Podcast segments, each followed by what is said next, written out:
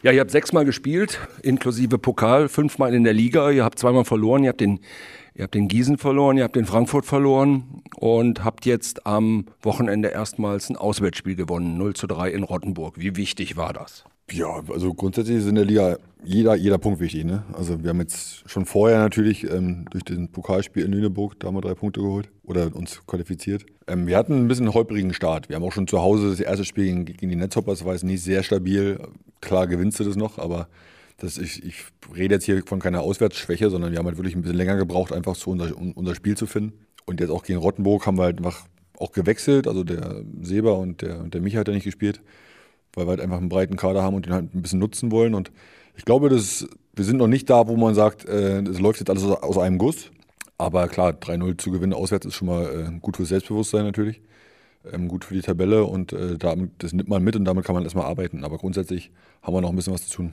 Wie wichtig war denn der Sieg in, in Lüneburg für das Spiel in Rottenburg? Der war immens wichtig. Also du hast halt auch gemerkt, ne, die, der Knack nach Frankfurt nochmal, äh, das tat ganz schön weh. Also weil man halt auch das Gefühl hatte, was wir auch schon in Gießen hatten, ähm, dass wir werden halt nicht vom Gegner dominiert, sondern wir spielen halt einfach selber kein Volleyball gerade. Ne? Also wir haben halt wirklich uns das Leben schwer gemacht, wir haben überhaupt keinen Druck gemacht, wir haben einfach selber schlecht ausgesehen. Und wenn du halt Spiele verlierst und, und du weißt eigentlich, das hast du eigentlich in der eigenen Hand und du verlierst, weil du es nicht abbringst, das, das nagt natürlich am, am Selbstbewusstsein oder am Kopf. Ne? Und wir wussten, okay, in Lüneburg ist es sowieso schwer. Wir haben die Woche sehr fokussiert, also die zwei, drei Tage, die wir hatten, sehr fokussiert trainiert.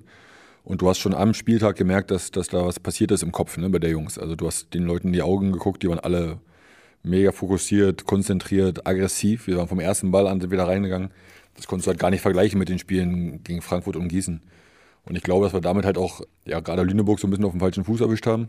Und wir haben es halt von, vom ersten bis zum letzten Punkt wirklich durchgezogen. Und, und das haben wir so ein bisschen mitgenommen. Also klar, ist es jetzt was anderes, im Pokal gegen Lüneburg zu spielen, als jetzt in der Bundesliga gegen Rottenburg. Also man darf jetzt auch nicht über, überbewerten alles. Ne? Also man kann nicht gegen jede Mannschaft den gleichen Fokus haben, weil das war schon ein entscheidendes Spiel gegen Lüneburg. Aber ich denke, dass wir damit halt, äh, das ist, tat den Jungs gut, der Sieg in Lüneburg und daraus resultiert vielleicht auch dann der Sieg in Rottenburg. Ja, du hast eben schon angesprochen, in Rottenburg habt ihr sogar viel rotiert. Äh, Sebastian hat nicht gespielt, also Top-Angreifer. Du hast den, den, den Mittelblocker draußen gelassen, den Michael André. Ist doch ein Zeichen dafür, dass der Kader doch äh, scheinbar ganz gut zusammengestellt ist, ne? Ja, also beim Kader liegt es nicht. Ne? Wir haben halt mega viel Potenzial. Die jungen Spieler, die, die trainieren fleißig, die bieten sich halt auch an. Und man muss halt den Punkt finden, den Herr Stefan jetzt auch gefunden hat. Ähm, wann bringt man sie rein? Wann kann man sie nutzen? Wann kann man davon profitieren? Und, und das war jetzt so das erste Spiel, wo der, der Trainer einfach dachte wahrscheinlich so, jetzt machen wir es mal. Und hat sich ja auch wirklich bezahlt gemacht. Also man muss wirklich sagen, äh, so ein Spiel gibt ja auch dem Trainer ein gutes Feedback. Ne? Es ist gut für den Spieler, der reinkommt ist gut für die Mannschaft, weil sie halt sieht, äh, man kann sich auf seine Bank, auf seine Jungs auch verlassen. Also Im Großen und Ganzen sind wir 14 Leute, die alle motiviert sind, alle spielen können. Und, und da sieht es auch keiner so verbissen, dass er sagt, so, ich muss immer spielen, sondern es geht halt immer darum, dass wir müssen halt das Beste rausholen und wir müssen halt, wenn wir am, am Ende der Saison mit ein bisschen mehr Körnern dastehen wollen, müssen wir einfach auch rotieren. Und das haben wir jetzt gemacht und es hat funktioniert. Und das erfreut natürlich alle. Du hast jetzt gerade Körner angesprochen. Ich habe es eben noch auf dem Auto gesehen. 81. Äh, du bist Baujahr 81. Du bist äh, der älteste Spieler im Kader. Hast aber eigentlich äh, permanent durchgespielt. Wie, wie, wie, geht das? Also, das ist eine schwierige Frage. Es macht einfach wirklich viel Spaß, ne, mit den Jungs zu spielen. Und äh, es ist halt noch was anderes zu spielen als zu trainieren. Also, klar gibt es bei mir Trainingstage, wo ich da stehe und dann, dann sieht man mir mein Alter vielleicht auch ein bisschen eher an. Beim Spiel ist es noch so, da kommt dann halt so ein bisschen das Adrenalin und da willst du dann auch dich, du fightest gern gegen die Gegner und das, das liegt mir einfach, das macht mir halt tierisch Spaß, äh, dieser, dieser Wettkampf. Und dann hast du halt auch, auch eine junge Mannschaft, die dich zusätzlich noch pusht. Ne? Also du willst halt nicht sehr oft, willst halt nicht oft hören, du bist der Alte und man sieht, sondern im Moment ist es noch so, dass es ganz gut klappt. Körperlich fühle ich mich ganz gut. Und wie gesagt, ähm, es gibt genug Junge, die pushen, die pushen mich halt auch ein bisschen zu mehr Leistung. Mal ehrlich, äh, wenn man jetzt so ein Spiel nimmt, wie beispielsweise gegen die Alpenvolleys, so ein Viersatz-Erfolg, der, der relativ hart erkämpft war auch, ähm, wo zwickt's denn dann? Ah, ich glaube, da zwickt es überall. Also das Spiel habe ich wirklich gemerkt. Ne? Also das, da, daraus resultierte bei mir auch so ein bisschen das Spiel in Frankfurt. Also ich habe wirklich ein bisschen ein, zwei Tage dran zu knabbern gehabt. Also erstmal ist es mental ein sehr schweres Spiel gewesen. Und dann klar die Knie, dann kommt äh, ein bisschen die Schulter und äh, dann hast du halt gar keine Pause. Nächsten Tag musst du halt auch gleich trainieren wieder. Und ich merke halt, das ist der große Unterschied zwischen 25 und 35 vielleicht. Äh, du brauchst halt schon eine längere Re Regenerationszeit ne, nach so einem Spiel. Und jetzt haben wir schon wieder zwei Wochen mit äh, jeweils äh, drei Spielen in sechs Tagen. Das kommt mir natürlich nicht entgegen. Aber daraufhin freue ich mich umso mehr, dass wir einen breiten Kader haben. 280 äh, Länderspiele, Olympische Spiele, deutsche Meisterschaften. Ich, ich denke, du wirst aber nicht viel verletzt gewesen sein in der, deiner Karriere, sonst würde das doch jetzt auf so hohem Niveau noch nicht mal mehr klappen, oder? Nee, ich hatte ein bisschen Glück. Also ich hatte schon immer mal ein bisschen Probleme mit meinem rechten Knie, habe da auch zweimal was machen lassen. Aber ich habe mich halt nie wirklich verletzt. Also was ich habe, ist halt klar Verschleißerscheinungen, die halt so jeder hat. Aber die Ärzte sagen selber, wenn sie bei mir mal dann ab und zu mal ein MRT machen müssen oder sowas, also es sieht halt auch nicht so aus, als ob ich jetzt 30 Jahre Volleyball gespielt hätte. Und da sind die Gene oder ein bisschen Glück dabei und äh, ich war nie der schwerste Spieler, das kommt vielleicht noch dazu. Und wie gesagt, toi toi toi, äh, ich hoffe, es geht noch ein bisschen. Aber so ein Geheimrezept hast du nicht, ne? so, so dass man sagt, okay, irgendwas für die Fitness, äh, was Spezielles hier, dein Leibgericht beispielsweise, ja. Quetschkartoffeln mit Ei, wie habe ich mir das vorzustellen? Ist das Rührei, Spiegelei oder gekochtes Ei? Nee, ist Rührei, ist Rührei. Ja, das esse ich schon seit Jahren. Ne? Das ist so von Mutti auf den Tisch. Äh, und wenn das auf dem Tisch steht, dann ist Papa und Sohnemann äh, sofort weg. Also dann ist der Teller in zwei Sekunden weg. Na, ich glaube, man arbeitet halt ein bisschen bewusster. Also als junger Spieler muss ich wirklich sagen, war ich ganz schön schluderig in der Hinsicht. Also man musste mich ganz schön pushen, Krafttraining zu machen und zu dehnen. Und, und du merkst halt, umso älter du wirst, du willst es als junger Spieler ja nie glauben. Wenn die Alten immer sagen, so mach lieber, mach lieber, mach lieber.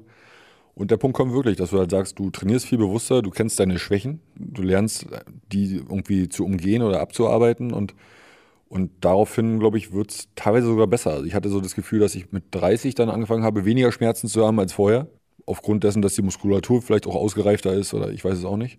Hab dann auch aufgehört irgendwann mit Nationalmannschaft. Das war ein großer Schritt für mich, äh, dass ich halt im Sommer wirklich pausieren konnte. Der tat mir sehr gut. Ja, daraufhin, glaube ich, äh, wie gesagt, ein richtiges Rezept gibt es nicht. Einfach ein bisschen körperbewusst leben, das geht. Wie ist das so mit Aktionshöhe, mit Kraft? Äh, sind das so Sachen, die man mit viel Routine auch kompensieren kann? Das sind, glaube ich, die Sachen, die du am, am ehesten sogar noch kompensieren kannst. Also ich, klar, du bist niemals so hoch wie mit, mit 22 oder 23. Ich kann auch nicht mit meinen äh, jungen Mitspielern mithalten von der, von der Reichhöhe, das schaffe ich auch nicht. Aber du hast halt äh, vielleicht, du findest andere Lösungen, auf die, die suchst du ja vorher gar nicht, weil du sie nicht brauchst. Weil du schlägst halt die ganze Zeit von mir aus über den Block oder schnell oder gute Winkel und, und umso älter du wirst, umso mehr setzt du dich halt mit dem Spiel auseinander und suchst halt Wege, wie kannst du es kompensieren. Und äh, das ist ein Automatismus, der entsteht von, von ganz alleine, wenn man noch weiter spielen will, weil du einfach gefordert wirst und du halt einfach andere Lösungen finden musst. Und das hat bis jetzt ganz gut geklappt. Du hast schon überall gespielt. Ähm, wenn ich jetzt die Bundesliga sehe, du hast für für, für Friedrichshafen gespielt, für Berlin gespielt, für KW gespielt, du hast in Polen gespielt, ich glaube in Griechenland, in Italien, in Russland. Ähm, wo ist Düren einzuordnen? Düren. Düren ist, äh, ja, Düren begleitet mich ja irgendwie dann auch schon mein ganzes Leben. Ne? Also das ist halt ein sehr etablierter Verein und im Endeffekt ist Düren für mich eine sehr persönliche Geschichte fast. Also ich ist alle, die ganzen Auslandsjahre waren halt wirklich für mich rein, reiner Profi-Volleyball. Ne? Das war so, du hast einen Vertrag, du verdienst ja dein Geld, du hast da abzuliefern. Wenn du nicht ablieferst, dann wird dein Gehalt auch mal eingefroren für einen Monat. Oder also du bist halt wirklich da, um, um zu arbeiten und, und du siehst es halt auch viel mehr als Arbeit. Und Düren ist jetzt so eine Station gewesen, jetzt auch nach KW, wo ich sage, ich, ich, der, der Blickwinkel hat sich da ein bisschen verändert. Ne? Also klar willst du gewinnen, klar willst du spielen.